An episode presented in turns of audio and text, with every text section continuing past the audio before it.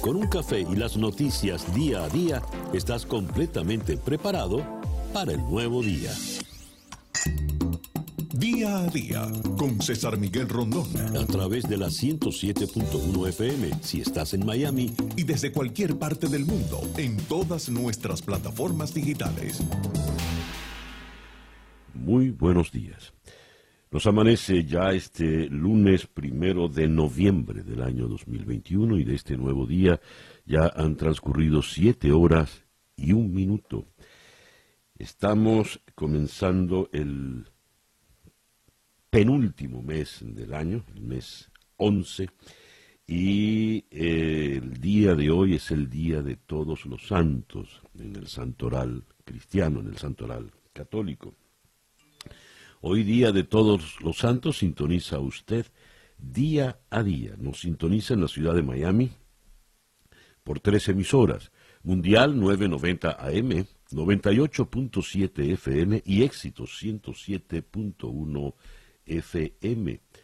También nos sintoniza usted por el canal en YouTube en Conexión Web, donde recibo el saludo de Fernando Andrade desde Barquisimeto, en el estado Lara venezolano, Carlos Cuevas en Filadelfia, Carmen Salas en Bogotá, Doratriz Felicia Millán, pero no nos dice dónde está, Nelson Rafael Márquez en Weston, Ángel Guilarte en Caracas, el COVID no es juego, hay que cuidarse, así es. Xiomara Pacheco hoy saluda desde Viru Viru, en tránsito a mi bella Caracas. Zuleima Olivares desde Houston. Orlando Prada desde Mission, en Texas. Ángel Miguel Falsone nos saluda, no dice tampoco dónde está. Henry Moreno Hernández saluda desde Atlanta, habrá ido al juego anoche. Wow, tremendo juego. Bien, eh, gracias a los que nos sintonizan por eh, en conexión web y también eh, ahí se nos eh, suman oyentes por el Instagram. Víctor Martínez en Barquisimeto, Aura Izarra en Barcelona, eh, Fernández en Graham, Carolina del Norte, Jurado en Deerfield Beach, Yoli, Yolima Moyano en Medellín, Antioquia. Gracias, Mirta Gross está en Caracas. Muchísimas gracias pues por eh, sintonizarnos. Y recuerdo que en conexión web, perdón, día a día, es lunes, día a día es una producción de Flor Alicia Anzola para En Conexión Web con Laura Rodríguez en la producción general, Bernardo Luzardo en la producción informativa, Carlos Márquez en la transmisión de YouTube, Jesús Carreño en la edición y montaje, Daniel Patiño en los controles y ante el micrófono, quien tiene el gusto de hablarles, César Miguel Rondón. Día a día es una presentación de Z, tu aliado tecnológico y único partner Titanium de Dell en Venezuela que te llevará un paso adelante. Son las 7 y 4 minutos de la mañana. Calendario lunar. En este momento tenemos a la luna menguando en Virgo y en Virgo va a permanecer prácticamente todo el día porque el cambio a la luna en Libra será a las 7 y 11 minutos eh, de la noche. La luna de Virgo es la luna para limpiar, ordenar, poner cada cosa en su sitio, cada cosa en su lugar. Es la luna en la que usted encuentra por fin todo lo que se le ha perdido. Es la luna para eh, ocuparse de los detalles, de las minucias, eh, de, lo más pequeño. Es una buena luna para ir al médico. Eh, a la hora de limpiar también es buena luna para que usted se limpie. No me estoy refiriendo a ramalazos, sino ir al médico, al odontólogo, hacer un proceso de desintoxicación. Bueno para desintoxicarse o limpiarse de cualquier exceso del fin de semana. Y como les decía, a partir de las 7 y 11 minutos de la tarde entrará entonces menguante en Libra. Resumiendo por el día de hoy, un sol y dos lunas.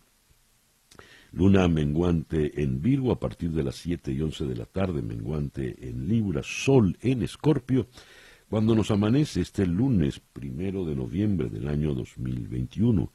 primero de noviembre, Día de Todos los Santos, y que sea este para todos, en cualquier rincón del planeta que usted se encuentre, el mejor día posible. El reloj indica siete y seis minutos de la mañana. Escuchemos ahora el reporte meteorológico en la voz de Alfredo Finale. Muy buenos días, Alfredo. Muy buenos días, César, para usted y para todos los que están conectados en cualquier rincón del planeta, como usted siempre lo menciona. Bueno, pues les comento que después de un fin de semana muy agradable, con muy poca lluvia y temperatura, sobre todo ayer domingo, que estuvieron entre 65 a 68 grados. Todavía hoy estamos amaneciendo con temperaturas entre 66 a 69 grados Fahrenheit. Incluso quería comentarle que hacia el norte del estado, del área de Tallahassee, reporta a esta hora 46 grados Fahrenheit. Bueno, pues hoy una jornada parcialmente nublada ha aislado el potencial de lluvias, no más allá de un 20%. La mañana con vientos variables débiles y calma, luego vientos de región este-noreste que alcanzan en el mar de 5 a 10 nudos.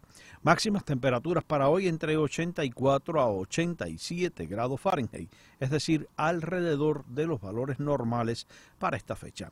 La primera mitad de semana, por lo menos hasta el día miércoles, tiempo mayormente estable. Luego, para jueves, viernes, estaría llegando un débil frente a nuestra área. Va a estar incrementando ligeramente el potencial de lluvias para esos dos días entre un 30 a un 40% y repiten las condiciones mayormente estables y fresco para este próximo fin de semana. Del trópico les comento que estamos iniciando hoy el último mes de la temporada ciclónica en nuestra cuenca atlántica. La pasada semana le hablábamos de un área de bajas presiones en el Atlántico Norte. Bueno, pues es una tormenta subtropical, lleva por nombre Wanda y con la formación de Wanda se acaba la lista oficial prevista para esta temporada y llegamos a completar el pronóstico que era de 15 a 21 tormentas. Esta es la número 21. Además de eso, tenemos un área de bajas presiones que está ubicada al oeste de las islas de Cabo Verde que mantiene hoy alrededor de un 20% de potencial ciclónico. Así que, a pesar de ser el último mes, estaremos pendientes a su evolución y trayectoria. Muy buenos días para todos. Gracias, Alfredo. Alfredo Finales, el meteorólogo de nuestra emisora hermana Actualidad 1040 AM en la ciudad de Miami. El reloj indica en este momento 7 y 8 minutos de la mañana, esto es día a día. Las noticias de hoy en Estados Unidos. El presidente Biden está en Europa, Roma, donde concluyó ayer eh, la reunión, la cumbre del G20, y ahora se apresta a viajar a Glasgow, en Escocia, para la cumbre climática. Tengo varias informaciones que nos vienen desde allá. Eh, esta información desde Roma, el presidente Biden dio a conocer ayer varios pasos nuevos que Estados Unidos está tomando para fortalecer y agilizar las cadenas de suministro en su participación en la cumbre del G20. Biden eh, convocó a los líderes mundiales a discutir los cuellos de botella que afectan a la economía mundial mientras se recupera de la pandemia del coronavirus. El presidente está viendo el tema a través de un lente global, ofreciendo nuevos fondos y procesos para ayudar a los puertos en México, América Central y Asia. Como una de sus propuestas, señaló que pocos ciudadanos se habían percatado del flujo de mercancías en los puertos hasta que quedó claro este año que la infraestructura para mover mercancías en todo el mundo estaba muy deteriorada y necesita reparación. Las cadenas de suministro son algo en lo que la mayoría de nuestros ciudadanos nunca piensa hasta que algo sale mal. No es un problema de que ninguna de nuestras naciones, no es un problema que ninguna de nuestras naciones pueda resolver mediante acciones unilaterales. La coordinación es el motivo clave de esta reunión. Los problemas, fíjense, a pesar de dedicar un total de 15 mil millones de dólares para combatir las consecuencias del COVID, Muchas de las economías más grandes del mundo están atravesando una escasez masiva debido a que los barcos esperan atracar, los precios de los contenedores suben, no existen suficientes camiones para transportar mercancías desde los puertos y los brotes del virus detienen la producción en las fábricas. Los problemas de la cadena de suministro se han vuelto un dolor de cabeza en términos económicos y políticos para Biden, ya que los retrasos han contribuido a la inflación y podrían frenar las compras eh, navideñas. Se ha reunido en el marco de la cumbre con la señora Ursula eh, von der Leyen, eh, quien es la presidenta de la Comisión Europea. Afirmaron en una rueda de prensa conjunta que el acuerdo eh, entre Estados Unidos y la Unión Europea eh, es, importante, van a tomar medidas enérgicas contra el llamado acero sucio, que produce emisiones que contribuyen al cambio climático y también se arreglará una disputa transatlántica sobre los aranceles al acero y al aluminio que surgió durante el gobierno de eh, Donald Trump el acuerdo abordará el exceso de capacidad que puede distorsionar el mercado del acero y creará un marco para reducir la intensidad del carbono de la producción de acero y aluminio que contribuye al calentamiento del planeta. El um, presidente Biden eh, sostuvo que el acuerdo restringirá el acceso eh, al acero sucio fabricado en China. Al aprovechar nuestro poder diplomático y económico, podemos rechazar la idea falsa de que no podemos hacer crecer nuestra economía y apoyar a los trabajadores de Estados Unidos mientras abordamos la crisis climática, dijo el presidente Biden. La señora von der Leyen le sonreía a Biden, le decía, querido Joe, mientras discutían el acuerdo, todo lo contrario de cómo fueron las relaciones calificadas acá de descalabro entre la Unión Europea y Estados Unidos en los tiempos de eh, Donald Trump. Eh, por otra parte, dice acá el presidente Biden afirmó ayer que Washington sigue sufriendo por la decisión de su predecesor, Trump, de abandonar en 2018 el acuerdo nuclear con Irán y advirtió que Estados Unidos seguirá respondiendo a las acciones de Irán. Creo que seguimos sufriendo de las muy malas decisiones que adoptó el expresidente al salirse del acuerdo nuclear eh, eh, manifestó antes de incidir que la vuelta del país al pacto depende de las acciones de Irán y la voluntad del resto de los países signatarios en el pacto. Por otra parte, eh, Biden señaló abiertamente a China y Rusia por la vaguedad del acuerdo alcanzado en el G20 ayer domingo para luchar contra el cambio climático, que incluye un compromiso para lograr la neutralidad de las emisiones de CO2 para mitad de siglo. Esta decepción tiene que ver con el hecho de que Rusia, y no solo Rusia, también China, básicamente no estaban en ningún compromiso para combatir el cambio climático, dijo el presidente Biden. Y hay una razón por la que la gente debería estar decepcionada por ello. Yo mismo me siento decepcionado, pero lo que hemos hecho, la aprobación de varias cosas, como el fin de los subsidios al carbón, suponen un compromiso para todos. El el presidente está eh, no sin su secretaria de prensa porque a la señora Jan Psaki le dio mm, coronavirus, se quedó con su familia. Eh, sin embargo, ha afirmado que no estuvo en contacto ni con el presidente ni con ninguno de los altos funcionarios de eh, la administración Biden. Esta información viene desde Dallas. American Airlines canceló más de 1.600 vuelos el fin de semana debido al mal clima en Texas y a una escasez de asistentes de vuelo. Los problemas se parecen a los que aquejaron a Southwest Airlines a, inicios de octubre, provocando dudas sobre si las aerolíneas están en condiciones de soportar la alta demanda típica de la temporada decembrina. Para la tarde del domingo, American había cancelado más de 800 vuelos, 30% de su total diario, tras cancelar otros 900 entre viernes y sábado. Los problemas comenzaron a finales de la semana pasada cuando American tuvo que cancelar vuelos debido a los fuertes vientos en su puerto principal, en Dallas Fort Worth. Ello dificultó la asignación de tripulaciones en los vuelos siguientes y el efecto repercutió en el tráfico aéreo del sábado y el domingo. Para garantizar el cuidado de nuestros clientes y para poder proveer horarios apropiados a nuestras tripulaciones, hemos ajustado nuestras operaciones los últimos días mediante la cancelación proactiva de algunos vuelos, eh, dijo la aerolínea en un comunicado. Eh, una vocera de American indicó que la compañía espera poder mejorar la situación significativamente en el día de hoy, lunes, y considera que quizá queda un efecto residual de los retrasos por el fin de semana. La Corte Suprema de los Estados Unidos escuchará en esta semana un caso de derechos de armas que podría llevar a más de ellas a las calles de Nueva York y Los Ángeles y amenaza las restricciones para portarlas en el metro, aeropuertos, bares, iglesias, escuelas y otros lugares donde la gente se reúne. Eh, los grupos de control de armas dicen que si un fallo de un tribunal superior requiere que los estados eliminen las restricciones, el resultado será más violencia. Mientras, los grupos de derechos de armas dicen que el riesgo de una confrontación es precisamente la razón por la que tienen derecho a estar armados para usarlas en defensa propia.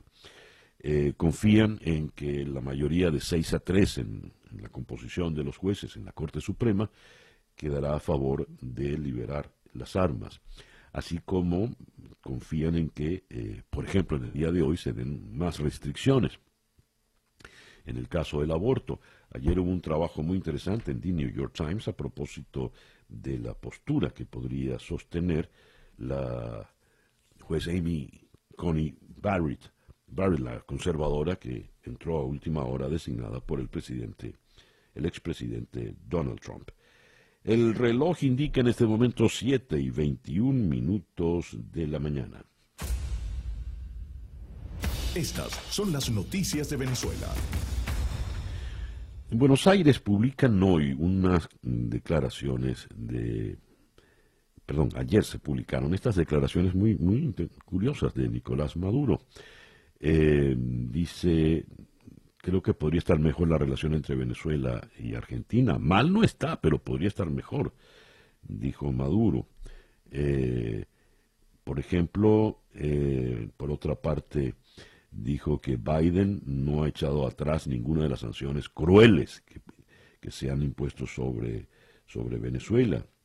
Eh, también declaró, a propósito de la visita del fiscal de la Corte Penal Internacional, eh, dijo, las acusaciones en la Corte Penal Internacional sobre crímenes de lesa humanidad eh, son, eh, han tratado de utilizar el mundo al revés, porque en realidad el Estado venezolano enfrentó una insurrección de extrema derecha que en 120 días intentó llevar al país a una guerra civil y el Estado venezolano actuó ajustado a la ley.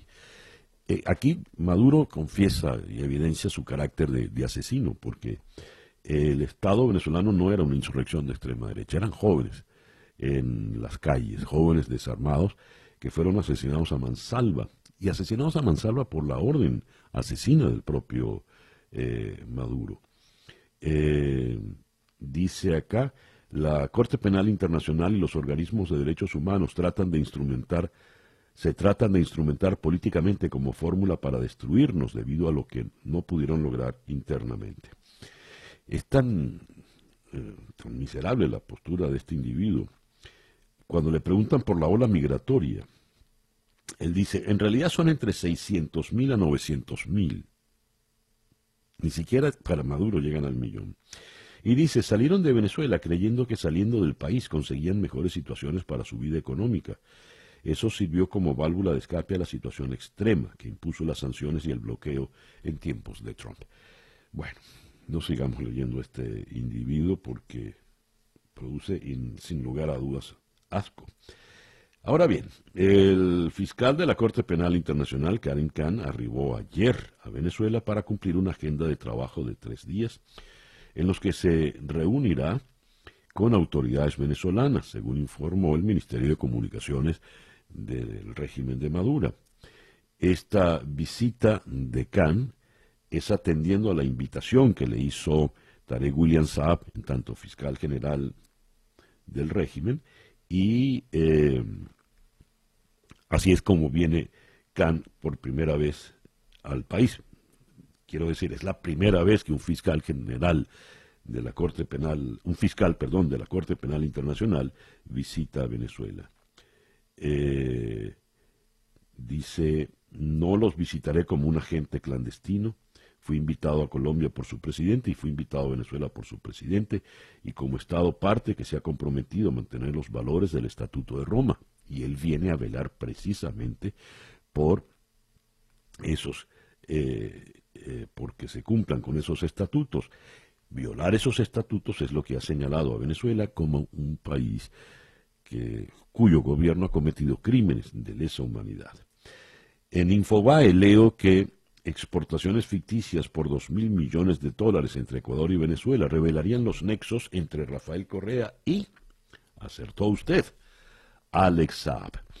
La extradición de Alex Saab a Estados Unidos ha llevado a que distintos países de la región investiguen los nexos de Saab con funcionarios estatales. En Ecuador, la Comisión de Fiscalización del Congreso investiga los nexos de Saab con el expresidente Rafael Correa y Hugo Chávez. Saab habría lavado dinero con exportaciones ficticias y subvaloradas entre Ecuador y Venezuela durante el gobierno de Correa, quien fue sentenciado por actos de corrupción y está en este momento prófugo en Bélgica. Y eh, Saab, Leo, eh, va a declararse no culpable hoy cuando asista a la nueva cita judicial en eh, Florida. Cierro las informaciones de Venezuela con esta, este despacho de la agencia F. Un día el bolívar y el dólar fueron una extraña pareja en las calles de Venezuela, pero hoy, con un mes de vida, el nuevo bolívar digital, nacido de la tercera reconversión monetaria en este siglo, es un gran desconocido para la mayoría de los ciudadanos que ya se han acostumbrado al reinado casi absoluto de la divisa estadounidense. La nueva moneda venezolana vio luz el pasado primero de octubre, entre mucho escepticismo y como parte de un plan para eliminar seis ceros a la que circulaba hasta entonces, que pasó de llamarse Bolívar Soberano a Bolívar Digital, pese a funcionar en formato de papel igual que la anterior. Ahora sí desapareció finalmente el Bolívar. El reloj indica en este momento 7 y 26 minutos de la mañana. Escuchas día a día con César Miguel Rondón. Nuestra ronda de entrevistas para el día de hoy, primero de noviembre, vamos a comenzar en la ciudad de Miami con Maribel Balvin, analista político, ella eh, es expresidenta de la Liga de Mujeres Votantes en Miami-Dade. Con ella vamos a abordar el caso de la ley tejana del aborto, que va a ser eh, revisada hoy en eh, la Corte Suprema de Justicia. Y si podemos también conversaremos con ella sobre las elecciones en Nueva Jersey y Virginia para algunos la contienda más competitiva desde que Donald Trump dejó la Casa Blanca. Luego, en una ciudad de Estados Unidos que por alguna razón no quiere identificar el señor Marco Aurelio Quiñones, el señor Quiñones es diputado a la Asamblea Nacional Venezolana elegida en el 2015. Es el jefe de la fracción parlamentaria de Voluntad Popular y eh, nos pidió derecho a réplica luego de la intervención la semana pasada de Viviana Lucas, eh, quien presentó el informe sobre monómeros. Él quiere responder a ella, así que con mucho gusto pues le damos el derecho a réplica. Después vamos a conversar en Bogotá con Rafael Piñeros Ayala. Eh, a propósito de la aparición del líder supremo de los talibanes. Se pensaba que estaba muerto, el mullah Hibatullah Akunzada. Eh, nos ocuparemos pues entonces del, del caso de este talibán. Después iremos hasta Maryland para conversar con el economista Sergio Ursúa, a propósito de los anuncios que ha hecho el presidente Biden durante su gira por Europa y el impacto económico que pueden tener. Después iremos a Londres para conversar con Gabriela Albernaz a propósito de la reunión que se va a dar en el Reino Unido del cambio climático organizada por Naciones Unidas. Esa reunión será en Glasgow, Escocia. Y cerraremos en las antípodas del planeta, en Yokohama, Japón, eh, para conversar con Briñole Araujo a propósito de las elecciones eh, que se están dando allá en Japón para elegir a eh, el primer ministro, para consolidar o no al primer ministro Fumio Kishida. De manera pues que tendremos un buen recorrido por el planeta en el día de hoy en nuestra ronda de entrevistas. El reloj indica en este momento 7 y 29 minutos de la mañana. Día a día. ¿Le estás ofreciendo a tus empleados equipos de trabajo seguros? Aunque las exigencias que enfrenta el Departamento de Tecnología de Información en los entornos actuales de trabajo desde cualquier lugar pueden ser complejas, Z cuenta con las soluciones y la experiencia para ayudarte. Ofrece a tus equipos de trabajo dispositivos más rápidos, seguros y fáciles de usar, y brinda al Departamento de Tecnología de Información la automatización y la flexibilidad para administrarlos. Garantiza la capacidad de tu organización para trabajar desde cualquier lugar con acceso seguro y confiable a las aplicaciones y los datos gracias a soluciones de infraestructura innovadoras y flexibles. Z escucha tus necesidades para diseñar productos y soluciones que se adapten a las necesidades de tu equipo de trabajo. Z es el único partner Titanium de Dell en Venezuela que te llevará un paso adelante. Síguelos en Z Piso LA, Z con doble T. La página web z.la, Z, tu aliado tecnológico. Son las 7 y 30 minutos de la mañana, una pequeña pausa y ya regresamos con el editorial en Día a Día. Para estar completamente informado, Antes de salir y que usted debe conocer. día a día, con César Miguel Rondón.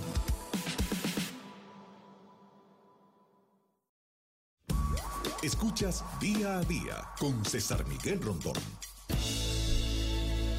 Son las 7 y 32 minutos de la mañana. Esta tarde a las 7 hora del este, en conexión por TVV Network, conversaremos en Roma con eh, Guido, Guido Gazzoli para eh, analizar los acuerdos de la cumbre del G20. En Caracas conversaremos con Andreina Baduel, la hija del general Raúl Isaías Baduel, quien ha dicho lo de mi padre fue un asesinato premeditado y en cámara lenta. Eh, después, en La Paz, Bolivia, vamos a conversar con el politólogo Jorge Abasto Flor. Varios sectores y gremios de transporte, médicos y comerciantes informales de Bolivia anunciaron que entrarán en paro indefinido a partir del próximo lunes. En Grenoble, en los Alpes franceses, comentaremos con Tamara Bryson y en Madrid con Kiki Pertíñez a propósito de lo siguiente, 22 artistas venezolanos residentes en diferentes ciudades del mundo participarán en la primera muestra de Boom Art Community. Eh, esa pues será la eh, en conexión a las 7 de la noche, hora del este, en conexión por TVV Network, canal 427 en DirecTV, 654 en Comcast, 934 en Charter Spectrum, 411 en Atlantic Broad, en Blue Stream y 250 en Atlantic Broadband. Son las 7 y 34 minutos de la mañana. El editorial con César Miguel Rondón. como turistas muy ordenados, parados así en, en una fila perfecta, los líderes del G20 eh, lanzan sus monedas de espaldas a la fontana de Trevi. Dice la tradición que quien lance su moneda allí en esa fuente, donde Anita Ekberg se bañó para beneplácito de los cinéfilos en la Dolce Vita de Federico Fellini, pues dicen que quien lance esa moneda a la fontana volverá. Eh, aquí se ve a la señora Angela Merkel en su último acto, pero no se ve en este grupo al presidente Biden.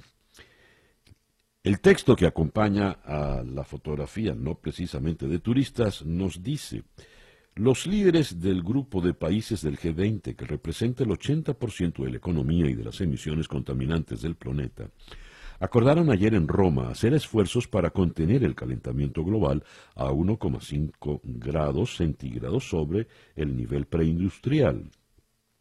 Ese objetivo requerirá compromisos y acciones significativas y eficaces por parte de todos los países, dice el comunicado final de la cumbre.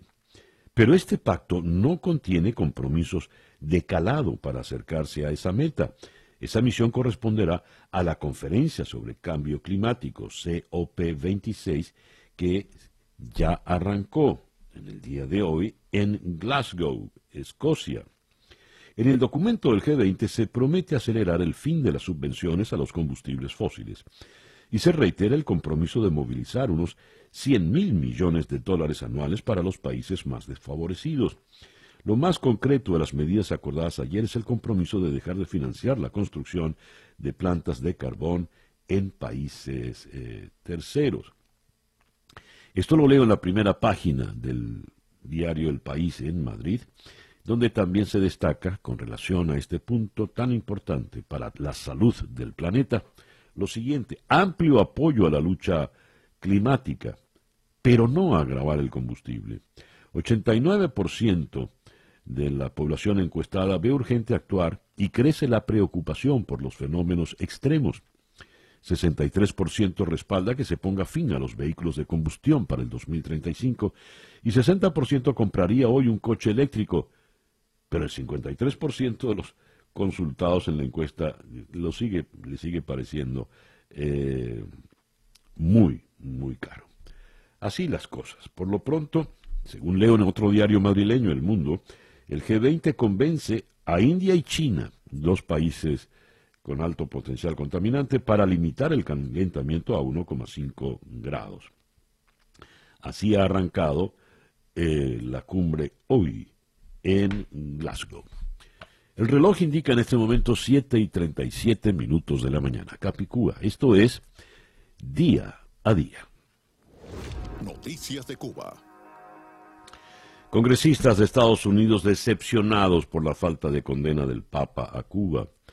Miami, unas 250 personas se manifestaron frente a la sede de la Arquidiócesis de Miami en protesta por el trato dado en el Vaticano a un grupo de exiliados cubanos, unos hechos que motivaron que tres congresistas estadounidenses expresaran su decepción por la postura del Papa Francisco frente a la lucha del pueblo cubano por su libertad.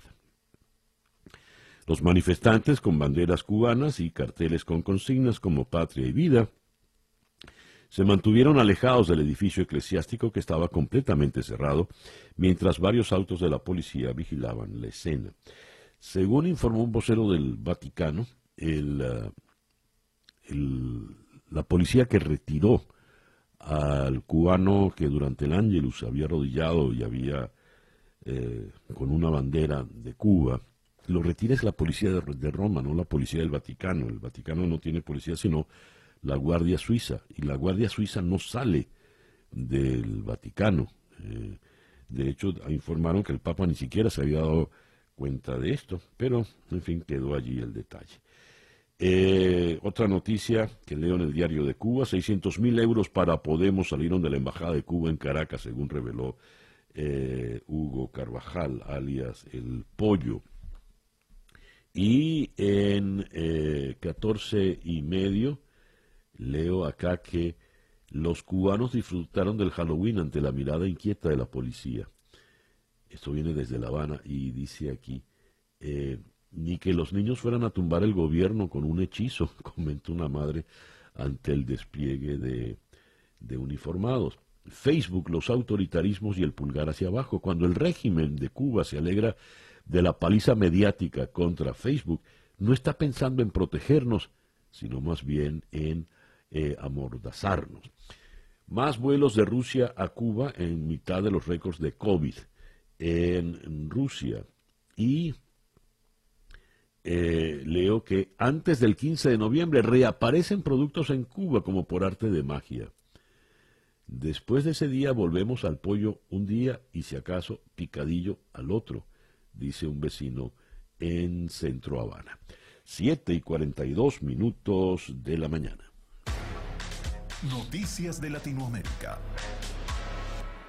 Comenzamos en Brasil, Sao Paulo. Nueve bomberos murieron soterrados y una persona fue rescatada con vida tras permanecer horas atrapados en el interior de una caverna que se vino abajo ayer domingo en una ciudad del estado brasileño de Sao Paulo. El accidente se produjo en la madrugada cuando un grupo de 28 bomberos realizaba un entrenamiento en la Gruta Dos Bocas, en la ciudad de Altinópolis, localizada a 360 kilómetros de la capital paulista. Siguiendo en Brasil, pero ahora en Minas Gerais, al menos 25 presuntos sospechosos de robos murieron tras un enfrentamiento con agentes de la policía durante una operación contra atracos a bancos en el estado de Minas Gerais, en el sureste de Brasil. Tegucigalpa, la misión de observación electoral de la Unión Europea, inició ayer domingo el despliegue de 30 observadores de largo plazo que participarán en el seguimiento de las elecciones generales que se celebrarán el 28 de este mes en Honduras. San Salvador, distintos sindicatos salvadoreños exigieron el cese de los despidos masivos en los tres órganos de Estado y la supuesta amenaza a su estabilidad laboral por parte del gobierno. Al menos 200 personas se concentraron en la capital de El Salvador para marchar por algunas de sus principales calles para reclamar sus derechos laborales y conmemorar el Día Nacional del Sindicalista. Puerto Príncipe. Cientos de conductores se agolpaban ayer, domingo, en las pocas gasolineras de Puerto Príncipe y han recibido carburante, con la esperanza de repostar después de semanas de desabastecimiento. En una gasolinera en la zona de Carrefour de la Deport, una de las pocas de la capital a las que han llegado los camiones de suministro, la gente aguarda desde la pasada noche, formando una larguísima fila de vehículos eh, carretera arriba. Ciudad de México. México retomó ayer las conmemoraciones multitudinarias por el Día de Muertos, luego de que el año pasado se prohibieron las tradicionales visitas a los panteones debido a la pandemia de coronavirus. La pausa de un año, sin embargo, demostró cómo la tradición se niega a morir. La mayor parte de las familias celebraron de todas formas con altares en sus casas para sus seres queridos fallecidos y algunas personas se infiltraron a los cementerios. Siete y cuarenta y cinco minutos de la mañana. La información del mundo día a día. La Palma, el volcán que lleva seis semanas en erupción, en la isla canaria La Palma, escupió más cenizas ayer domingo, al día siguiente de haber provocado su mayor terremoto hasta la fecha. Los ríos de lava que desembocan en el Océano Atlántico han cubierto 970 hectáreas desde que estalló el volcán el 19 de septiembre, según el servicio satelital de la Unión Europea. París, el presidente Emmanuel Macron aseguró ayer que el primer ministro australiano Scott Morrison le mintió sobre las negociaciones secretas entre Australia, Estados Unidos y el Reino Unido, de cara a una alianza que implicó la ruptura de un acuerdo franco-australiano de venta de submarinos. ¿Usted piensa que Scott Morrison le mintió? le preguntó al presidente Macron, un periodista australiano, en los pasillos de la cumbre del G20 en Roma. A lo que Macron le respondió, no lo pienso, lo sé. Eh, leo acá, esto viene desde Pamplona, en España, en los Sanfermines, un hombre murió desangrado tras ser corneado en la pierna en un festival de toros. Cuando es un español de 55 años, murió desangrado al ser corneado en la pierna por el toro en el evento en el que los animales salen corriendo por las calles. El encierro lo llevan así por las calles a la plaza en los famosos eh, Sanfermines. Tokio, el partido gobernante en Japón logró mantener su amplia mayoría parlamentaria en los comicios celebrados la víspera, lo que marca el cuarto mandato consecutivo para la formación conservadora que, no obstante, perdió fuerza respecto a la anterior legislatura, según se informó en el día de hoy. El Partido Liberal Democrático del primer ministro Fumio Kishida logró 261 escaños, según el último escrutinio recogido eh, por la cadena pública NHK lo que supone una mayoría estable por encima de la, simple mayoría de 233 en la Cámara Baja del Parlamento, compuesta por 465 acentos, que, unido a su mayoría en la Cámara Alta, le facilitará legislar. Eh, y siguiendo en Tokio, un hombre vestido con el disfraz del Joker apuñaló a varios pasajeros en un tren de cercanías ayer domingo antes de iniciar un incendio que hizo que la gente se apresurara a escapar y saltara por las ventanas, según dijeron la, eh, policía y los testigos. El Departamento de Bomberos de Tokio dijo que 17 pasajeros resultaron heridos, incluidos tres de gravedad. No todos fueron apuñalados y muchos tenían heridas menores, se dijo, dijo la agencia. Y cerramos en Sudán, Khartoum. Un día después de la jornada de protestas masivas contra el golpe de Estado en Sudán, las calles de Khartoum estaban ayer domingo En una tensa calma marcada por las huelgas, el acceso a Internet limitado y los intentos de mediación para volver a encarrilar al país hacia su transición democrática. La normalidad empezó a volver lentamente a las calles el domingo en la capital sudanesa con la apertura de algunas gasolineras y los bancos que ofrecen solo servicios básicos. Son las 7 y 49 minutos de la mañana acá en Día a Día. El reloj indica en este momento las 7 y 52 minutos de la mañana. Había comentado eh, temprano que en la edición del The New York Times del día de ayer venía un, artículo muy interesante sobre la postura de la señora Amy Coney Barrett, la jueza de la Corte Suprema de Justicia de tendencia conservadora, la última en entrar en la Corte, quien eh, puede ser fundamental a la hora de las decisiones que se tomen hoy en la Corte. ¿Por qué? Porque hoy se va a revisar el tema del veto al aborto en eh, el estado de Texas. ¿Qué va a ocurrir hoy en la Corte Suprema de Justicia? Acá en la ciudad de Miami, en la línea telefónica, está la señora Maribel Balvin, destacada analista político y defensora de la igualdad y derechos de la mujer. Maribel, muy buenos días, ¿cómo está usted? Muy buenos días, San Miguel. Muchas gracias por estar invitada esta mañana en tu programa y buenos días a la audiencia. Gracias por atendernos. Maribel, ¿qué está previsto para el día de hoy? ¿Qué puede ocurrir en la Corte Suprema de Justicia allá en Washington? Exactamente, como decía, esto tiene que ver con la ley eh, que Texas pasó, que más o menos por todos los efectos prácticos eh, ha eliminado el aborto en el estado de Texas, porque al poner una restricción tan eh, estricta de las seis semanas, algo que médicamente casi que está probado que no es existente, tal cosa como ese latido de corazón que le llamaron a la ley, que la hace muy popular entre las personas que están opuestas, ¿no? Eh, pero el hecho en la Corte, en realidad, lo único que sí salva el día es que no necesariamente van a decidir si el aborto debe ser legal o no en los Estados Unidos. O sea, esa no es la pregunta que ellos van a llevar a cabo hoy, sino son dos preguntas diferentes. Una, que si la aplicación de la ley por personas privadas, que es algo también sui generis de esta ley de Texas, es constitucional. O sea, puede un Estado transferir su responsabilidad de aplicar una ley a los ciudadanos en lugar de ser ellos los responsables.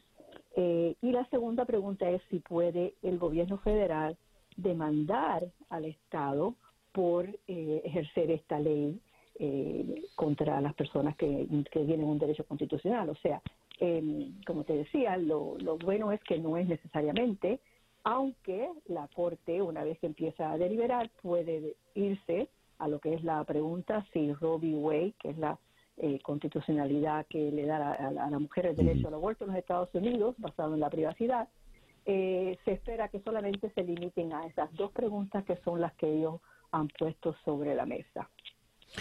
Y habida cuenta de la composición pro-conservadora de la nueva Corte Suprema de Estados Unidos, ¿Qué puede ocurrir allí? ¿Cómo puede ser la votación? ¿Y qué tan decisivo sería la señora Barrett en esta votación? Ella, eh, como ha sido, hemos visto desde su corte, ¿no? que es bien controversial, eh, ella es una persona que se sabe que tiene una eh, posición muy estricta en cuanto a lo que es el aborto. si nos podemos guiar un poquito, César Miguel, por cómo eh, votaron hace unos meses cuando la ley se presentó simplemente para que la Corte parara la ley por estar en efecto, si se acuerdas, que fue 5 a 4, porque el Chief Roberts, que es, de la parte conservadora, él se unió a los tres liberales en la Corte. Eh, y aún así fue 5 a 4, o sea que Amy uh, Connie Barrett ahí mismo ya también declaró su posición en ni siquiera, como decíamos, parar para que la ley no se implementara hasta que tuviera una vista en las Cortes. Eh, porque eso es lo, más eh, principal de esta ley, que como es para implementarse por los ciudadanos corrientes, no se puede poner una demanda al Estado, que normalmente sería lo que se hiciera, para que entonces ir a la Corte. O sea, no se puede ir siquiera a la Corte porque de la forma que escribieron la ley es para específicamente evitar esa revisión judicial eh, que es la que nos lleva a discutir estos temas eh, en las Cortes. ¿Qué va a ocurrir eh, para la mujer en, en Texas y por extensión terminará esto quizás en toda la nación, pero eh, tengo entendido que la ley, por ejemplo, si una mujer sale del estado de Texas y va a, Oklahoma, a, Nuevo México, póngale usted, y practica allí el, el aborto al regresar, cualquier persona particular, un vecino puede señalarla y, y demandarla. ¿Es así? Así es, cualquier persona que pueda probar que una mujer está violando la ley en Texas, eh, no solamente tiene el derecho de, poner esta demanda, sino que tiene hasta 10 mil dólares de, recompensa por hacer semejante acción ah, y puede hacerlo retroactivamente, digamos que la ley de repente se cancela, pero se vuelve a implementar si alguien hizo ese tipo de acción durante el, tiempo que estuvo cancelada la ley, todavía se puede hacer esa acusación. Eh, para todos los intentos y, eh, en el estado de Texas, eh, César Miguel, la ley en realidad ha eliminado el aborto porque el, de más de seis semanas, el 85% de los abortos son a más de seis semanas. Ah, por lo tanto, los tienen miedo porque lo, pueden cerrar y pueden eh, perder su, su, negocio, ¿no? Eh, Si cualquiera de estas demandas se le pone a ellos. Por lo tanto, eh, las mujeres en Texas hoy día, lo cual nuevamente, ¿a quién impacta esto? A la mujer pobre, eh, la mujer que no puede comprarse un pasaje para salir de Texas, como lo han hecho anteriormente cuando la ley no existía, que las mujeres de americanas iban a otros países. Esto va a restringir y va a impactar simplemente a lo que es a la mujer pobre, del estado de Texas y si se pasara por los Estados Unidos, pues sería para todos los Estados Unidos y volveríamos a los años antes de los 60, donde las mujeres morían por abortos ilegales o si tenían dinero podían ir a otro país. Dios. Maribel, muchísimas gracias por atendernos en esta mañana. Encantadas, como siempre. Muchas gracias a ustedes por la oportunidad. Gracias. Maribel Balvin. Eh, defensora de la igualdad y derechos de la mujer, fue presidenta de la Liga de Mujeres Votantes en Miami-Dade. Nos habló acá desde la ciudad de Miami. El reloj indica en este momento 7 y 59 minutos de la mañana. Una pequeña pausa y ya regresamos en día a día. Para estar completamente informado, antes de salir y que usted debe conocer. Día a día. Con César Miguel Rondón. El reloj indica en este momento las 8 y 5 minutos de la mañana. La semana pasada conversamos con Viviana Lucas, diputada electa en la Asamblea del 2015 en Venezuela, exilada actualmente en la ciudad de Bogotá, como tantos diputados de esa Asamblea, quien eh, presidió la comisión que redactó el informe sobre la crisis de monómeros. Ese informe fue suscrito por Primero Justicia, ella pertenece a, Primero Justicia, eh, Acción Democrática y Un Nuevo Tiempo. Voluntad Popular votó en contra de del informe y eh, tan pronto terminó la, entrevista con Viviana, nos contactaron eh, en la producción del programa de voluntad popular pidiendo un derecho a réplica. Y el vocero en este caso es eh, Marco Aurelio Quiñones, diputado también de la Asamblea Nacional del 2015. Es precisamente el jefe de la fracción parlamentaria de Voluntad Popular. Muy buenos días, Marco Aurelio. Muchas gracias por atendernos. Muy buenos días, admirado César Miguel. Ante hablar de política, debo decirte que como en la radiodifusión tiene una gran fanática y mi padre, que es locutor, pues te admira mucho desde hace muchos años. Entonces, para mí es un honor estar conversando contigo esta mañana. Ah, muchísimas gracias. Saludos entonces a tu padre. Marco Aurelio, ¿por qué Voluntad Popular objetó el informe presentado por la comisión que presidió Viviana Lucas? Sí, César, ese, ese informe es cuando menos débil frente a lo que significa una medida de super sociedades colombianas, la superintendencia de sociedades colombianas, que tiene más de ocho semanas que sacó una resolución en la cual dice que en monómero se deben hacer cambios estructurales, donde hay unas denuncias en torno a algunos contratos que se firmaron, como el contrato con la empresa Lion Smith, que es una empresa panameña con apenas tres años de registrada, mientras que Monómero es una empresa con más de 50 años de servicio ante los colombianos en el mundo y se pretendía que esta empresa se convirtiera en intermediaria de monómeros con los proveedores. Entonces, hay unas recomendaciones claras gobierno de Colombia lo ha planteado, muchísimas muchos y muchísimos ruidos que tú y todos quienes nos escuchan estoy seguro que conocen en torno al número y nosotros decimos que es una urgencia reestructurar la empresa, es una urgencia nombrar una nueva junta directiva, una nueva gerencia general y que dé un viraje la empresa. Monómeros ha sufrido lamentablemente producto de la sanción OFAC un bloqueo en lo que significa la cartera de créditos que le permitan, como a cualquier empresa, tener la posibilidad de voltearse y pedirle a un banco para comprar materia prima,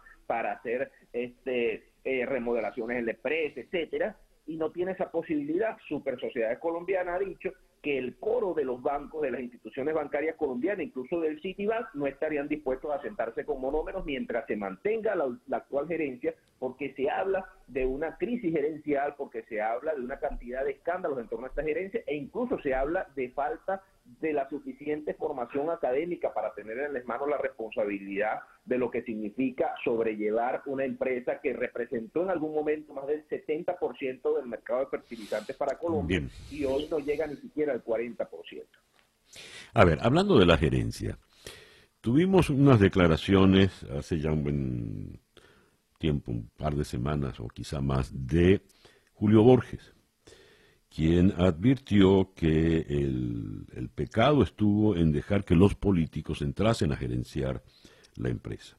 Cuando se habla de los políticos, eh, se habla de Carmen Elisa Hernández, quien fue la presidenta de la Junta Directiva, William Otero García, gerente financiero, Ailín Paola, gerente de contrataciones, y el contratista Jorge Luis Pacheco, quien por cierto es señalado directamente en el informe de la diputada Lucas. Resulta que todos estos son o militantes o cercanos a voluntad popular, lo que ha llevado a que muchos digan, ah caramba, pero esto entonces es un pleito entre primero justicia y voluntad popular. Realmente, ¿qué, ¿dónde está la traba? ¿Dónde está el problema? Eh, bueno, lo, primero, sí, lo primero que debo decirte, César, es que quienes han querido llevar esto a otro terreno tratando de lograr un partido político, bueno, es simplemente desde decir de la razón que si hay una crítica sobre la mesa en torno a que los dirigentes políticos fueron quienes nombraron la actual junta directiva, bueno, es absurdo pensar que en un parlamento nacional donde están representadas todas las, las fuerzas políticas, solamente voluntad popular le puede recaer la culpa encima. En segundo lugar, César, son clarísimos los estatutos de la empresa que hablan que más del 80% de las responsabilidades importantes y determinantes eh, de la empresa y de las decisiones recaen en torno al gerente general que no lo nombró eh, Voluntad Popular. Carmen Elisa Hernández, en efecto, fue la presidenta de la empresa, que no es militante de Voluntad Popular, debo decir, pero que además de eso, en su competencia, es bastante limitada. Eh, bueno, más de la mitad de las cosas de las que se le acusa no han podido pasar por sus manos por un tema de toma de decisiones. Sin embargo, más allá que nosotros plantear que pongamos como norte de esto la visión del retrovisor, lo que hemos dicho es miremos hacia adelante, reestructuremos de forma urgente la junta directiva y nombremos un headhunter para que nos evitemos todo este camino político y que sea el mejor criterio profesional capaz de determinar a la mejor conducción para una empresa que es de los venezolanos y que debe seguir siendo los venezolanos. Yo quiero hacer aquí un paréntesis, César, para decirte que mucho ha dicho el dictador Maduro y mucho ha dicho el régimen en torno de la voluntad de Colombia de quererse quedar con monómeros. No solo es que el presidente Duque, a través de su vocero Víctor Muñoz, director del despacho, nos dejó bastante claro que no tiene ningún interés de quedarse con monómeros, sino que además su legislación ni siquiera establece eh, las expropiaciones como vivimos otrora en Venezuela. Colombia lo que tiene es a disposición de ayudar a la empresa para que esta empresa garantice, siendo parte además de la cadena alimenticia colombiana, en lo que representa fertilizantes para el agro colombiano, lo que quiere es ayudar a que la empresa salga adelante. Pero nosotros tenemos que responder con mucha responsabilidad ante los colombianos y ante los venezolanos, César, y nosotros no estamos protegiendo a nadie, nosotros estamos urgiendo en la necesidad de cambiar la actual junta directiva, de nombrar a personas capacitadas y que la empresa dé un viraje definitivamente.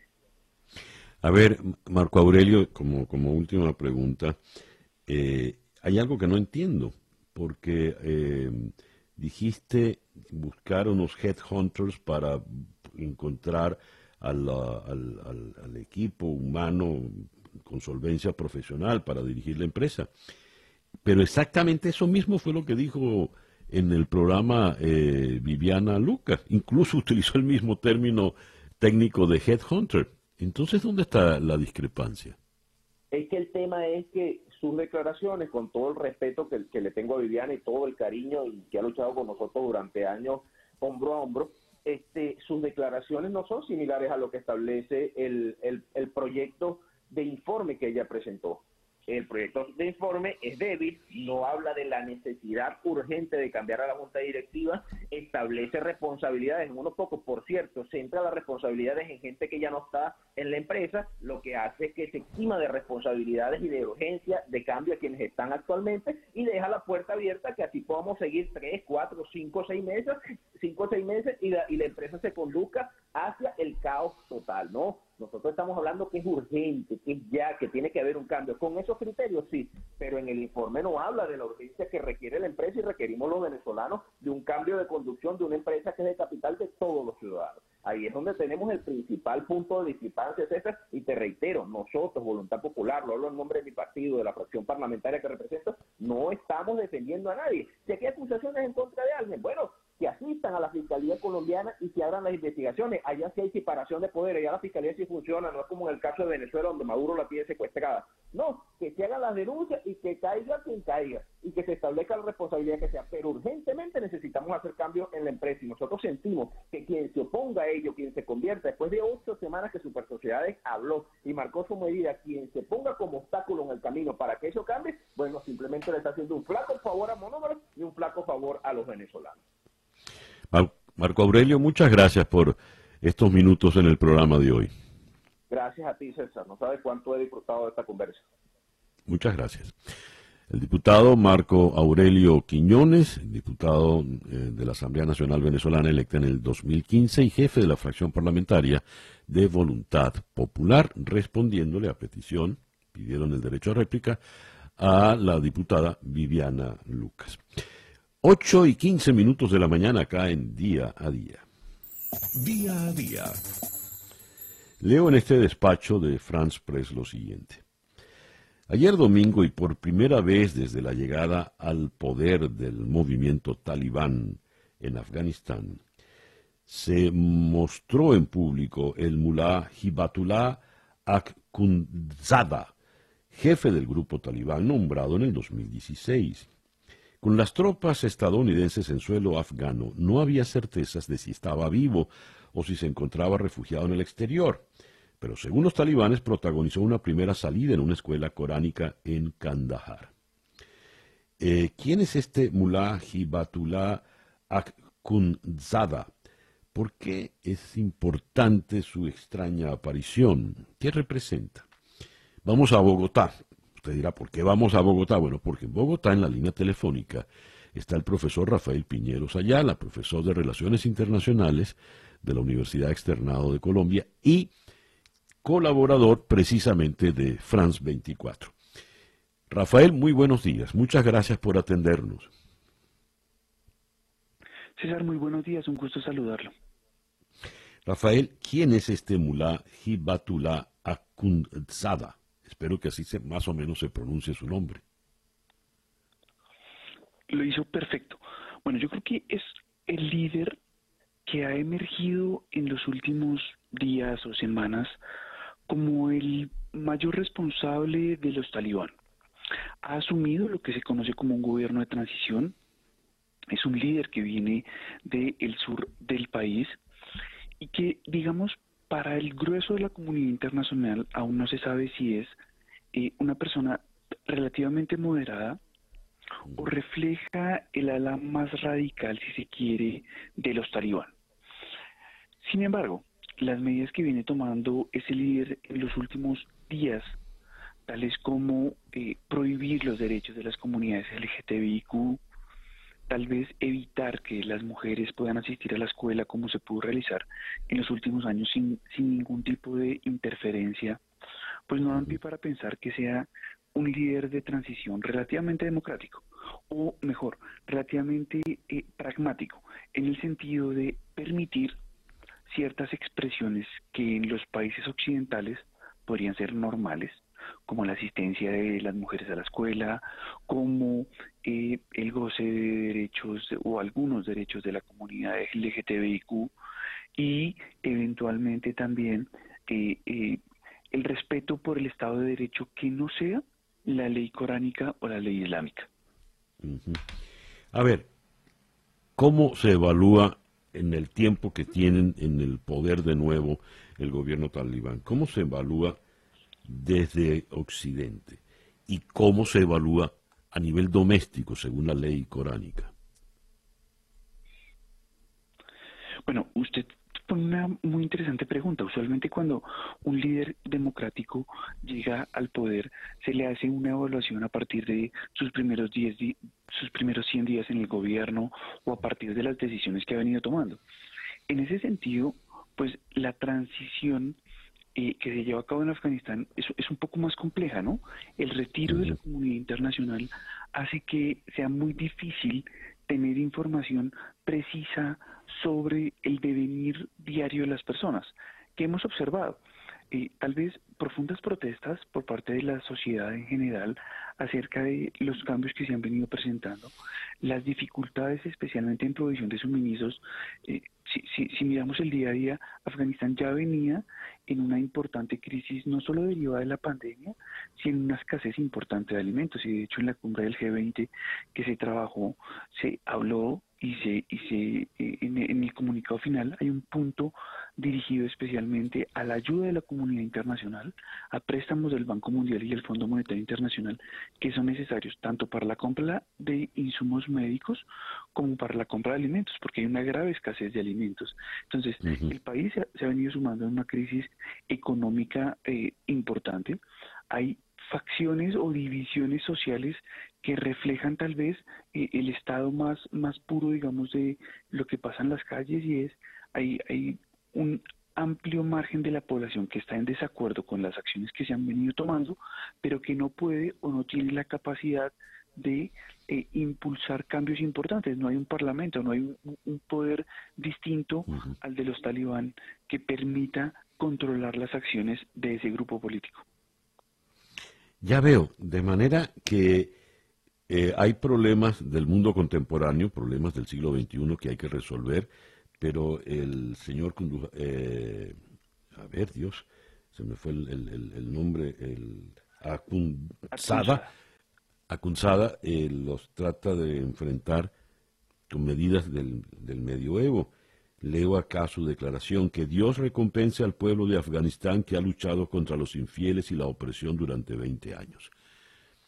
¿A dónde puede llevar esto, eh, Rafael? Tristemente, bueno, yo creo que eh, tal vez en una ocasión anterior lo, lo debatíamos o lo discutíamos en el sentido de el, la participación de la comunidad internacional es, es necesaria. Afganistán por sí mismo y con el gobierno que usted muy bien lo puso, eh, con prácticas del siglo XIX, difícilmente podrá salir de los problemas prácticos que tiene. O sea, un país se administra para proveer bienes y servicios, eh, eh, salud, educación, vivienda, acueducto y, y Afganistán no le alcanza y por lo tanto necesita de la ayuda y de la cooperación internacional. Ahí hablamos de la participación tal vez de organizaciones de la sociedad civil, eh, el desenvolvimiento de, eh, voy a decir algunas, Médicos Sin Fronteras, de eh, Save the Children o de algún indispensable porque no tienen personal médico ni sanitario, no tienen alimentos ni cómo repartirlos de una manera rápida y eficiente. O sea, hay un problema de, de cantidad, pero hay un problema también importante de distribución. Si usted no soluciona eso con medidas prácticas, va a ser muy difícil.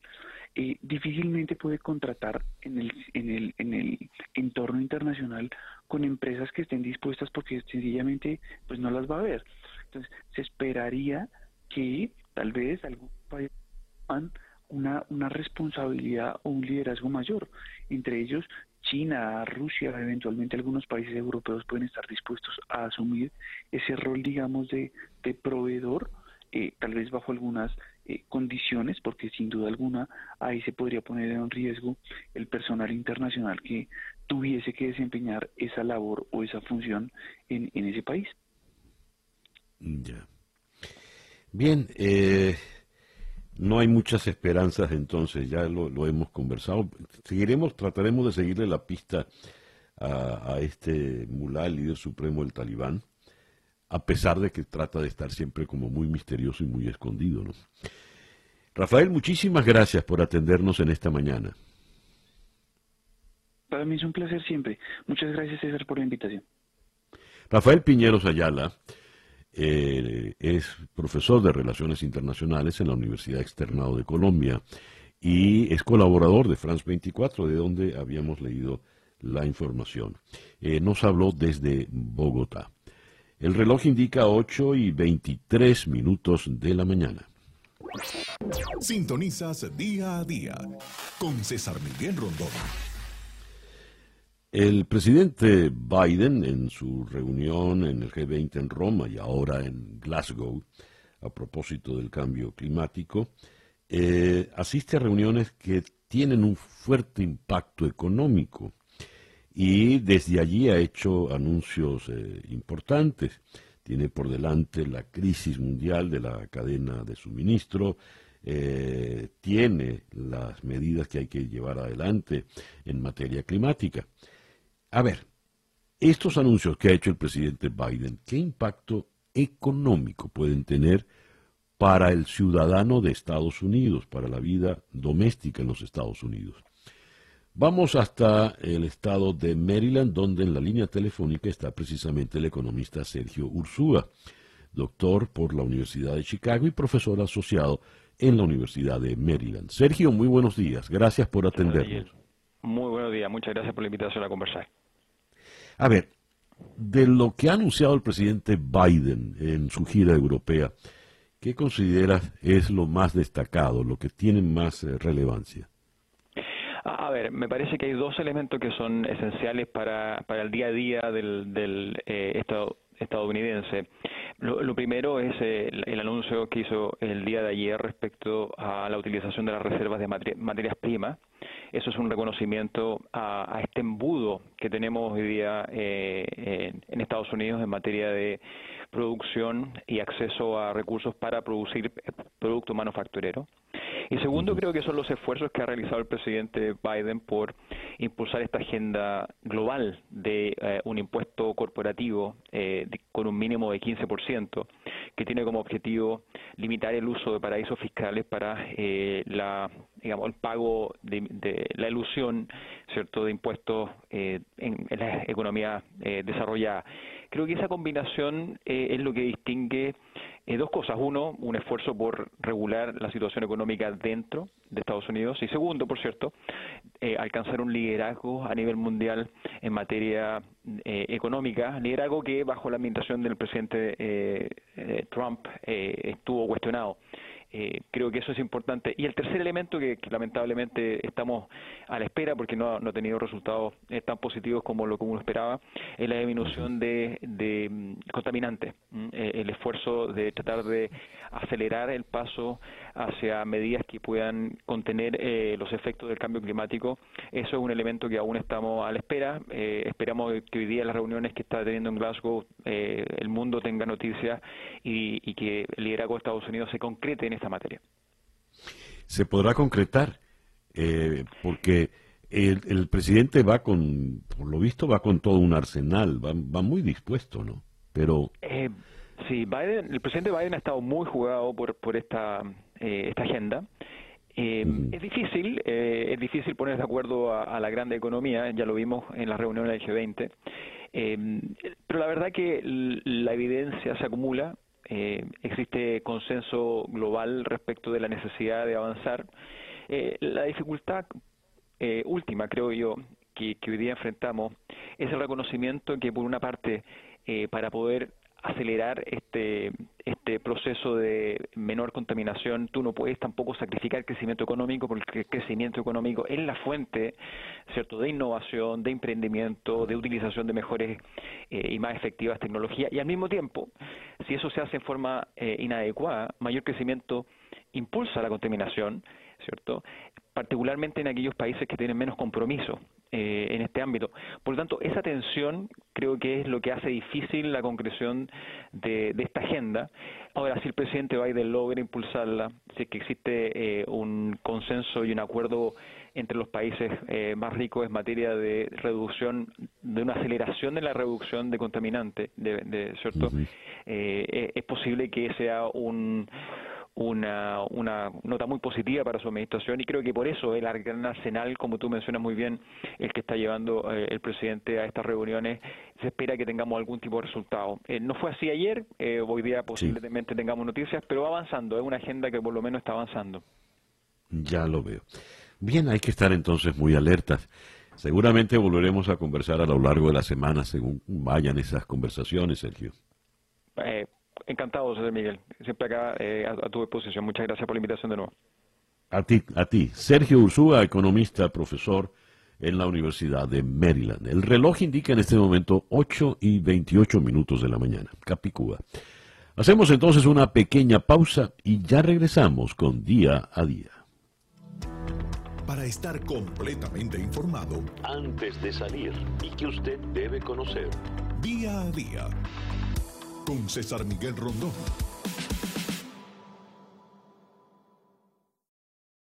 Escuchas día a día con César Miguel Rondón. Y bien, luego del análisis que nos hizo el economista Sergio Ursúa sobre lo discutido en, la, en Roma, en la, cumbre del G20, vamos ahora al Reino Unido para eh, conocer más de cerca el desarrollo de la cumbre climática en Glasgow. Vamos a la ciudad de Londres, donde está la corresponsal de la agencia TELAM, Gabriela Albernaz. Gabriela, muy buenos días, muy buenas tardes por allá. ¿Qué tal? Buenos días, ¿cómo están? Bueno, estamos a escasos segundos de comenzar la cumbre y están todos los eh, líderes sentados en, en Glasgow en la conferencia para dar comienzo a a esta cumbre que bueno que va este el, primer ministro Boris Johnson va a ser el que eh, dé la, ceremonia de recepción junto al príncipe Carlos. A ver, ¿qué se espera del día de hoy, Gabriela? Bueno, hoy eh, lo que se espera es que se presenten, en parte que hablen los, los líderes, muchos de los líderes, y bueno, hablen de las eh, presentaciones que Um, digamos, las propuestas que tengan para el, cambio climático, ¿no? Um, eso es lo que básicamente se va a, tratar hoy. Um, y bueno, más que nada, eh, un poco lo que se va a conversar o se va a advertir sobre lo que va a ocurrir eh, si esto, si no se llega a un acuerdo, ¿no? O sea, Johnson esta mañana arrancó diciendo que no hay más tiempo para combatir el cambio climático que se agotó y que bueno que hay que actuar ya y que eh, instando a los líderes a que eh, digamos tomen acciones este, mucho más rápido no y hablando de que hay que ser realistas con lo que va a ocurrir si que el, si el mundo no no se no se este, limita a bajar las temperaturas que este, como se acordó en el en el en la cumbre de París a ver, 2016 eh, creo que no, recuerdo. Sí, sí, sí. Ahora, Gabriela, eh, de Roma quedaron eh, algunos acuerdos pendientes para ser finiquitados precisamente en Glasgow. ¿Dónde están los inconvenientes para llegar a los acuerdos fundamentales? Yo creo que debe tener un poco que ver con las cuestiones de financiación, eh, no sé, no, no, realmente no te puedo decir exactamente cómo fue lo que, cuáles son las complicaciones o lo que pasó en la, en, la cumbre de en el, G20 porque estoy con lo que está ocurriendo acá. Así que no te puedo decir exactamente qué pasó ahí, pero bueno, sé que mucho tiene que ver con, con la financiación y lo que, lo, que los países puedan prometer, ¿no? Porque, bueno, las reducciones de, de, las emisiones tienen que ver con un montón de cuestiones que puedan que son complicadas de implementar también. Ya lo veo. Gabriela, ya, ya como última pregunta, eh, ¿no fue Putin envió un video y tampoco a última hora canceló Erdogan, el, eh, presidente turco? Supuestamente, por una cuestión de seguridad, ah, que no estaban este, las pautas que habían solicitado para la seguridad de la visita del presidente hasta que canceló a último momento y se, y se volvió eh, no, en realidad no fue a Glasgow, ¿no? Estaba en el G20. Mm, eh, pero bueno, Biden llegó hace un rato y bueno, eh, está sentado y está comenzando en este momento la cumbre. Muy bien, gracias por este atendernos. iniciando. Boris Johnson. iniciando su, discurso Boris Johnson, sí. Muy bien, ya le haremos cobertura. Gabriela. El príncipe Carlos, sí. Sí, y, y después continúa ya la agenda, ¿no? Después continúa la agenda, eh, bueno, hablarán los principales líderes. Eh, a la noche habrá una recepción con los líderes. Eh, la reina también dará su mensaje. Lo hará a través de un video pregrabado porque estaba em, había estado internada en el hospital, entonces no, no pudo asistir. Pero bueno, va a estar presente a través de, de su saludo en un, en un video. Muy bien. Gabriela, muchísimas gracias por atendernos en esta mañana.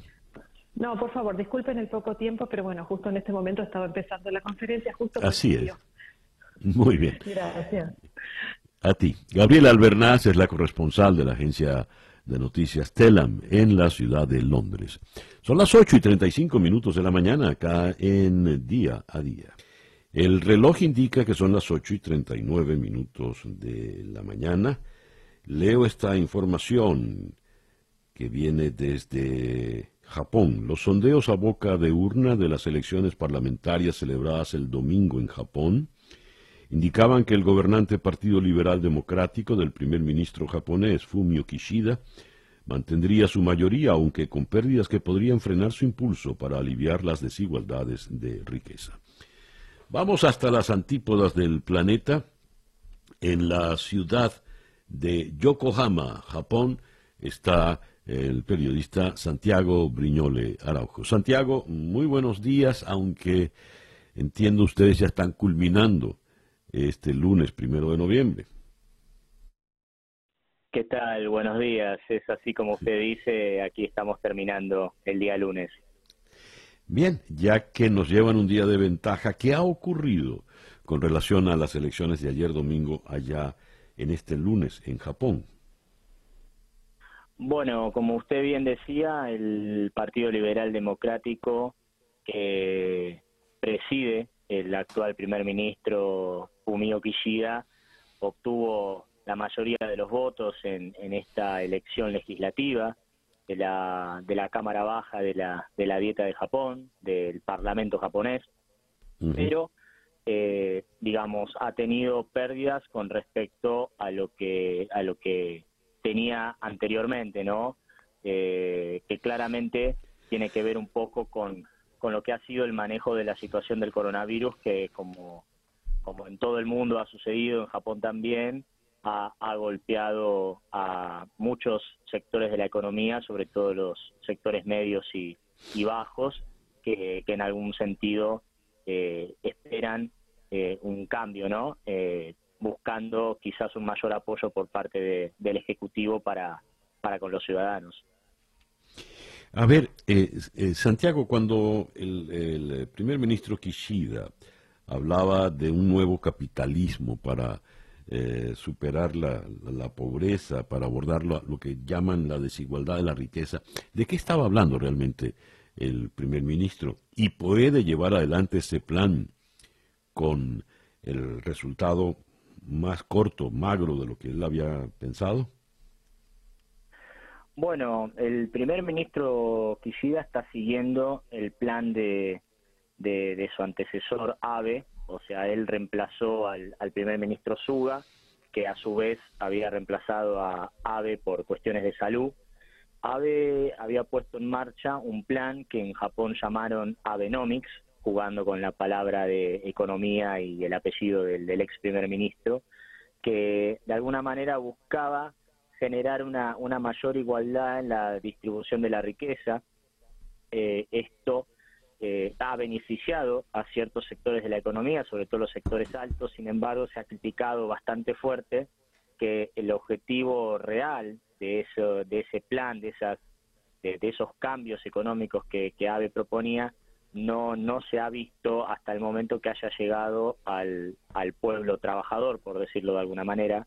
Eh, el primer ministro Suga, eh, el antecesor de, de Kishida, trató de continuar este plan, sin embargo, eh, el alza en ese momento en los casos de coronavirus lo puso en una situación tan valiente, a punto tal que el que se iba a postular para continuar en el cargo de primer ministro era Suga, sin embargo, por todo esto que sucedió no lo pudo lograr.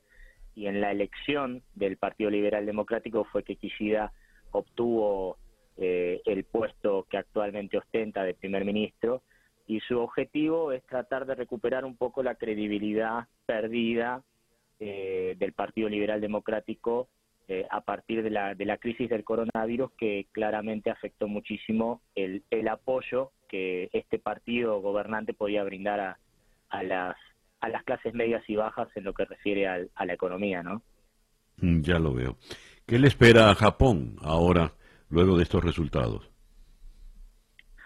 Bueno, eh, con estos resultados, eh, el primer ministro Kishida aspira a, tener quizás un poco más de, apoyo comparado con lo que fue su antecesor y, y, con esto seguir promoviendo medidas para la recuperación de la economía, como sería volver a abrir las fronteras de Japón, que en este momento están, están cerradas en su gran mayoría para, para el turismo internacional, poder brindar distintos programas de subsidios para para comercios y pequeñas y medianas empresas que han sufrido muchísimo con esta situación del corona. Y sobre todo eh, también tener una, una señal de apoyo desde el, desde el entorno político en lo que refiere a la política internacional, porque Kishida fue en su momento ministro de Relaciones Exteriores del primer ministro Abe, es un conocedor de, de, todo lo que se refiere al trato de Japón para con el exterior y en estos momentos eh, está bastante eh, problemática la situación de China, por ejemplo, con Taiwán y, e incluso incursionando en aguas japonesas, la situación de Corea del Norte, que hace poco también probó un, nuevo misil cerca de las aguas japonesas, y todo esto, digamos que eh, va, estos van a ser los temas en los cuales el primer ministro Kishida trabajará con el apoyo que ha mantenido con esta señal que en algún punto da la, mayoría de los de los votantes japoneses de que eh, prefieren una estabilidad en este momento continuar con algo estable para poder salir de esta crisis y no un cambio rotundo. Ya. Eh, Santiago, muchísimas gracias por atendernos en la mañana de hoy. No, por favor, un placer. Eh, Santiago Briñole Araujo, desde Yokohama, en Japón. Yo digo la mañana de hoy y ellos están cerrando el, día, nos llevan exactamente 12 horas. El reloj indica las 8 y 46 de la mañana. El reloj indica en este momento 8 y 49 minutos de la mañana. Con relación a la cumbre en Glasgow, asisten unas 30.000 personas y se ha considerado esta, esta cumbre convocada por Naciones Unidas como el último intento de salvar al planeta. La pérdida devastadora de vidas y de hogares durante este año por culpa de fenómenos meteorológicos extremos nos recuerda lo importante que era celebrar esta COP26 a pesar de que todavía estemos sufriendo el impacto de la pandemia, dijo la secretaria ejecutiva de la Convención Marco de Naciones Unidas sobre Cambio Climático, la mexicana Patricia Espinosa. La COP26 debería haberse celebrado en noviembre de 2020 la pandemia retrasó el encuentro. Entre medias, el sexto informe del Grupo Intergubernamental de Expertos para el Cambio Climático establecía claramente el pasado agosto la urgencia de la situación. Seis años después de la exitosa cumbre de París, si los países firmantes se comprometieron legalmente en 2015 por consenso a mantener en lo que queda de siglo la temperatura del planeta menos de 2 grados por debajo de la era preindustrial, se estima de 1850 al año 1900, y aspirar al objetivo de 1,5 grados, el, eh, el, el, índice, el grupo de intergubernamental de expertos advierte ahora de un panorama desolador. En el peor escenario, si no se actúa y las emisiones siguen creciendo al mismo ritmo que hasta ahora, el informe calculaba que a finales de este siglo se llegaría a un incremento de al menos 2,7 grados, algo que multiplicaría también la intensidad y frecuencia de los fenómenos extremos. Estamos claramente ante una emergencia climática que necesita ser abordada de inmediato. Necesitamos respaldar a los países más vulnerables para que puedan responder al desafío. Para todo ello resulta fundamental que despleguemos una mayor ambición, dijo la señora Espinosa. Ya habló el primer ministro Boris Johnson y ahora le toca el turno al príncipe Carlos. El, el reloj indica en este momento las 8.51 minutos de la mañana. Día a día. Esta tarde a las 7 en Hora del Este, en conexión por TVV Network, conversaremos en Roma con Guido Gazzoli para eh, abordar las conclusiones de la cumbre del G20. Luego, en Caracas conversaremos con Andreina Baduel, la hija del general Raúl Isaías Baduel. Dijo, lo de mi padre fue un asesinato premeditado y en cámara lenta. En La Paz, Bolivia, conversaremos con el politólogo Jorge Abasto Flor a propósito de la huelga de transporte, médicos, comerciantes, informales en Bolivia. Y cerraremos en eh, Grenoble, en los Alpes franceses, con Tamara Bryson y en Madrid con Kiki Pertíñez a propósito de el Boom Art Community. 22 artistas venezolanos residentes en diferentes ciudades del mundo participan en la primera muestra de Boom Art Community. Eso esta tarde a las 7 hora del este en conexión por TVV Network, canal 427 en DirecTV, 654 en Comcast, 934 en Charter Spectrum, 411 en Blue Stream, 250 en Atlantic Broadband. Son las 8 y 52 minutos de la mañana. Día a día es una producción de Floralicia Anzola para En Conexión Web con Laura Rodríguez en la producción general, Bernardo Luzardo en la producción informativa, Carlos Márquez en la transmisión de YouTube, Jesús Carreño en la edición y montaje, Daniel Patiño en los controles y ante el micrófono, quien tuvo el gusto de hablarles, César Miguel Rondón.